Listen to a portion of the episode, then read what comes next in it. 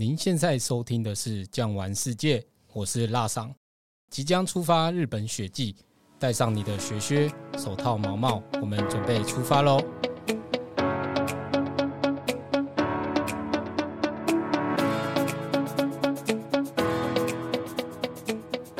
感受四季分明的自然变化是日本旅行的最大魅力之一。冬季将近，虽然日本大多数的繁华都市不常下雪，但海拔较高的山峦和北方却常常满天飞雪，形成一片银白世界。日本的冬天除了滑雪、吃热腾腾的寿喜烧、泡露天温泉等，究竟还有哪些值得推荐的特别体验呢？今天就让我们好好聊一下日本冬季必去的景点。那首先欢迎我们今天的来宾峰哥。各位听众，大家好，我叫清风。峰哥，我听过少林足球界人人认识的峰哥，还有棒球界号称台湾巨炮的陈金峰峰哥，是不是导游业界的峰哥也是家喻户晓的角色呢？不要这么说啊，因为只是带团比较久一点，可能景点上比较熟。所以呢，带团到现在，包括在当地当 local guide，或者是现在我们台湾的实路 guide 直接带过去，那前前后后大概二十六七年左右吧。哇，那既然峰哥资历这么的丰富，二十六七年了，想必整个日本的冬季你都知道哪里最值得前往。那我好奇的先帮观众朋友问一下，通常大家说到日本冬季都会联想到北海道，那是不是冬天就只适合去北海道？还是说，其实有一些地方的冬季它不会输给北海道呢？毕竟我们台湾是不下雪，真的下雪的话，可能要到大雪山那这些地方有没有国家公园才会有。可是呢，去到北海道的话，说真的，一年下雪将近半年的时间。但是除了北海道以外，其实还有两个地方还是值得各位去的。毕竟北海道也冷一点，但我们有些长辈的话，就比较不适合说玩个五天，长期都在整个冬季非常冷的地方，可能会受不了。所以呢，还是会有其他地方可以介绍给各位去走走的。原来冬季其实有一些大家比较不熟悉的地方。那就等峰哥跟我们慢慢介绍一下。那峰哥，你稍微等我一下，我准备好我的手机，因为我实在怕听你一讲完，我就想要下订机票。毕竟现在是秋季嘛，那也正好是规划冬季旅游的时机点。如果现在不规划今年的冬季，那就要错过了。刚刚峰哥有提到说，今天会跟我们分享三个景点，也好奇说到底是哪三个景点可以让峰哥带团二十六七年还这么值得推荐？肯定是北海道冬季独有的，叫破冰船。北海道的破冰船，冬天的话有三个秘境。那首先会介绍最出名的世界文化遗产合掌村的点灯。那这个点灯的话是相当的特殊。第二个呢，肯定就是东北传说中雪怪树冰的地方。三个地点，那待会我们再来给各位去了解一下它的内容。哦，原来是这几个地方啊。那听说其中有一个。号称是秘境中的秘境，真的是这种说法吗？那也不能说它是秘境啊，毕竟它是掌控人数，进去人数有限量的，所以呢是先抢为快。这个就是岐阜县的世界文化遗产白川乡的合掌村，特别是点灯哦。原来是白川乡的合掌村啊！我之前有去过日本三大合掌屋之一的地方，可以看到一堆的茅厕啊，不是看到一堆茅草屋顶的日式住宅。那边的古色古香，我当时走在村里，我都觉得无时无刻都悠闲放松的那种感觉。但我印象中，它没有到人数限制，甚至不用门票就可以走进去啊？还是说有其他的秘境可以去呢？那你一定不是冬季去的，肯定是在夏季啦、秋季的这个时候，甚至我们说的春季去的也有。但是呢，为什么要做这限定？因为它最出名的就是在冬季点灯的时候。近年来呢，河掌村的点灯活动吸引越来越多的游客去参观，但是因为交通的阻塞也有啦，还有公德心、环境的破坏等等，所以二零一九年以后，那河掌村的点灯活动呢，就实施事前的预约制。那么没有预约的人，只能在白天早上到下午这个时段去做参观，但是有点灯的时候，甚至有日期的限制，就必须要事先的预约。而且预约还不一定能进得了哦。什么？那你有这种限量限定的活动？我居然不知道。那我要透过什么方式才可以进去看点灯秀啊？那如同我刚刚所说的，因为是全面采预约制，那么预约制的方式有四种。第一个呢，活动当天住在白川乡里面的民宿，这个部分的话呢，就是用抽签的方式，所以不一定有钱才抢得到，有钱也不一定能够去得了。第二个是自驾，当天来回白川乡的停车场会采预约制。如果预约满了，连车子也都不能停进去的话，那当然人也不能进去参观了。那第三个，有些人是利用高速的巴士进到白川乡。平常进入白川乡巴士，它的点灯期间只有营运到晚上的五点半，这是我们所谓的白天的参观。至于晚上有申请的巴士，才可以进入到白川乡里面。那这种巴士通常都是采预约制。跟旅行社配合，那第四种的话就是自行搭乘计程车去，就有一点像自驾。但是你要是不会开车，费用也真的是蛮贵的。所以呢，一样还是可以透过抽签停车许可的方式，那抽中的时候再预约计程车去，这是比较保险一点。要不然你就白白跑一趟了。哦，原来如此。简单来说，分为三种：一种就是我们要用抽签的方式；第二种的话，就是我们要上网预约。另外，第三种方式可能要找有配合的旅行社，然后就可以去预约他的夜间专用巴士。原来是这三种方式才可以进入。那听完峰哥这么一说，入场还真是限量中的限量啊！峰哥，我另外好奇一件事，因为白川乡那边的民宿啊，还有旅馆，似乎都是传统日式的、比较旧的榻榻米，他们一般会接受我们这种外国人预约吗？或是说有没有我们入住上需要特别注意的事情啊？原则上的话，日本也是以观光为主的国度了哈。那当然很欢迎外国人到访，而且像你说的这些传统的日式旅馆啊、民宿呢，需要注意的是什么？像我们去的白川乡的话呢，第一个房间里面基本上毕竟是人类保存下来住的最久的房子，所以不像我们现在每个房间都有浴室啦、有厕所，这是绝对不可能的。它所谓的没有是什么？叫做公共使用的卫生间，哦，公共厕所、卫浴设备。那这个可能就是必须注意的事情，因为很多人认知是啊，我的房间就有厕所啦，有淋浴的地方，这都是公用的。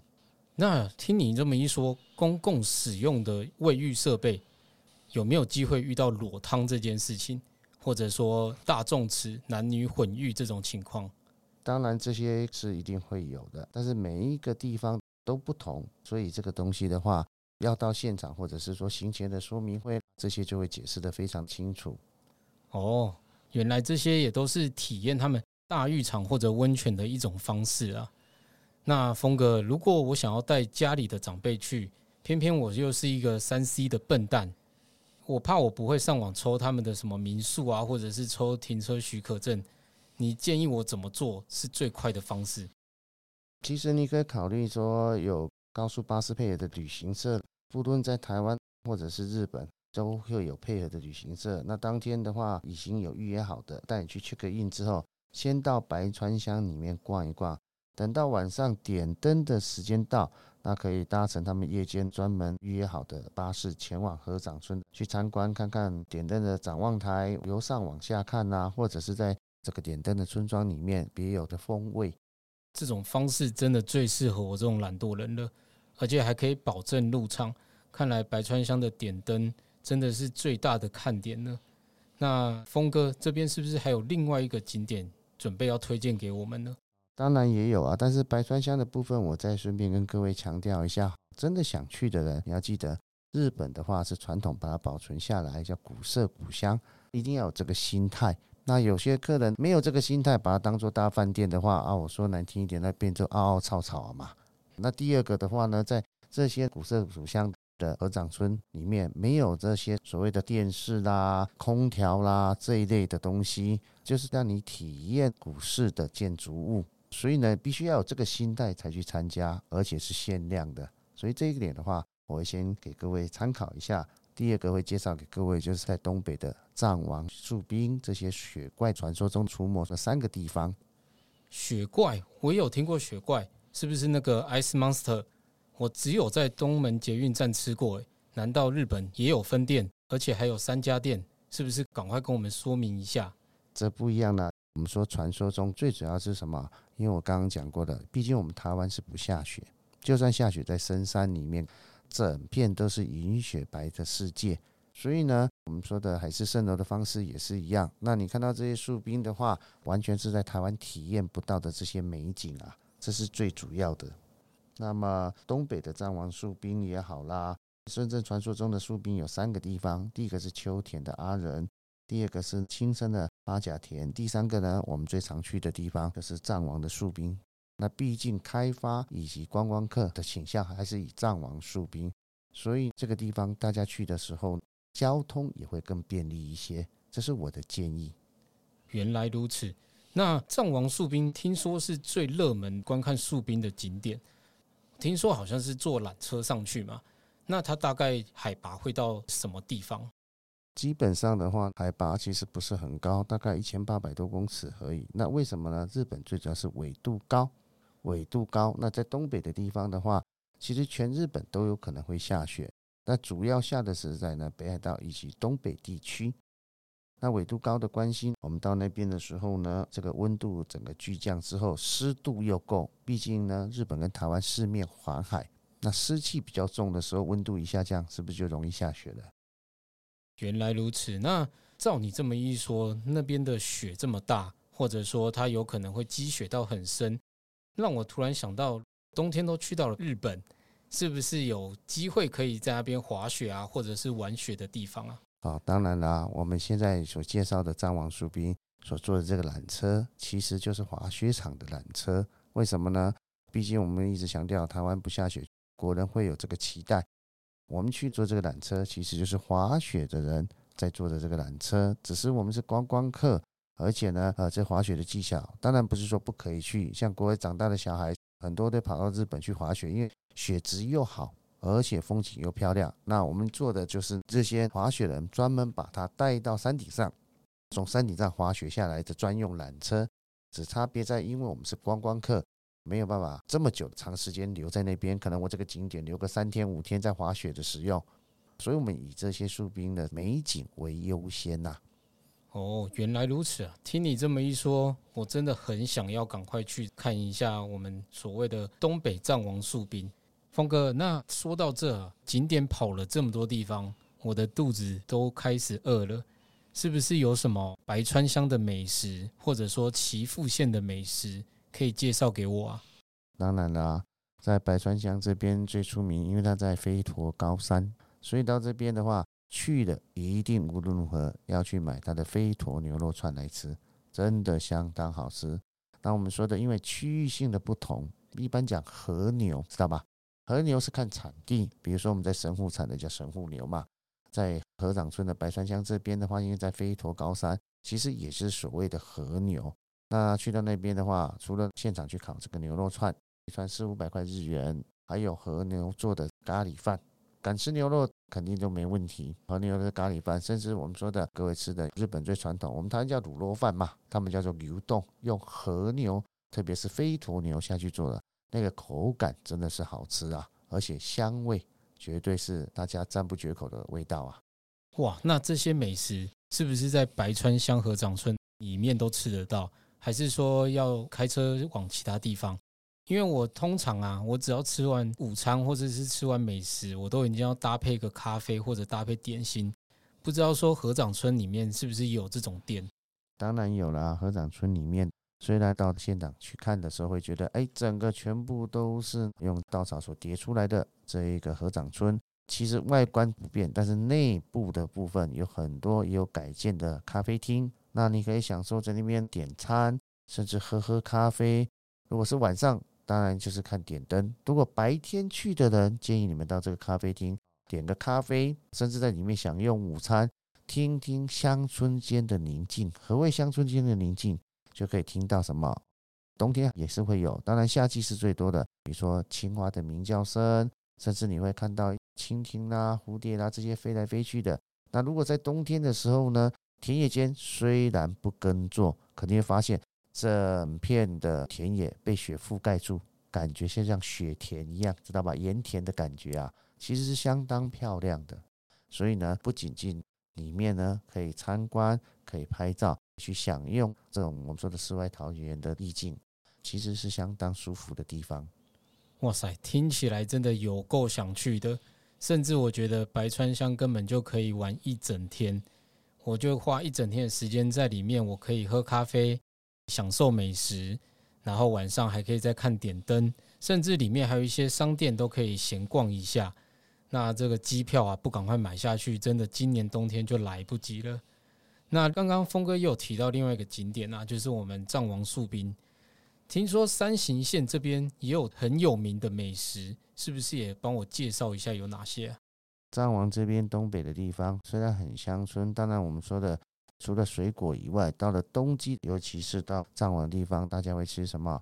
吃它的火锅，因为藏王这边在东北地方也有它的和牛，那最出名的就是牛舌，烤牛舌、牛舌串也好，甚至呢，在他们的火锅，比如说呢，米果做的米果拌火锅。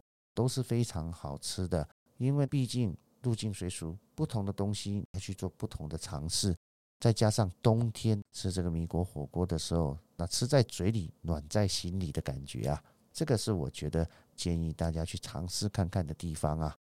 毕竟呢，这些口味我们在台湾不是说吃不到，没有办法吃到真正日本当地原味，就是去了一趟不去吃，真的是会觉得很可惜的地方。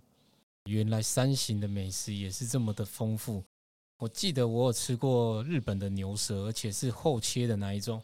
我咬下去的那个嚼劲，我到现在真的还是永生难忘啊！好，接下来这两个景点，我们的观光地还有美食，我们都介绍完了。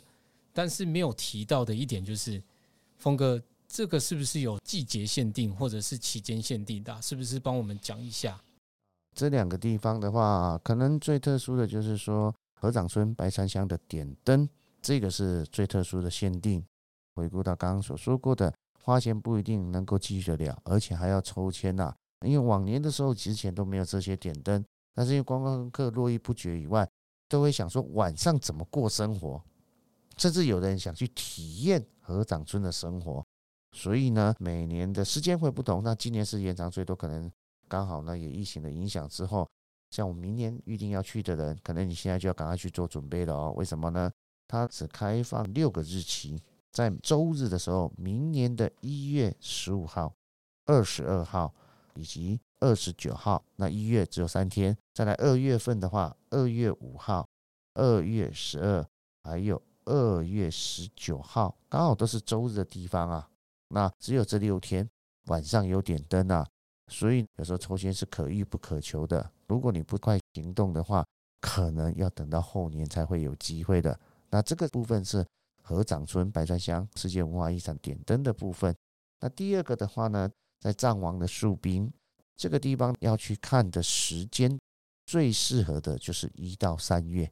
一到三月，毕竟我们说的前期去，那整个树冰雪还没有这么多，甚至我们说的就像滑雪一样，雪不多。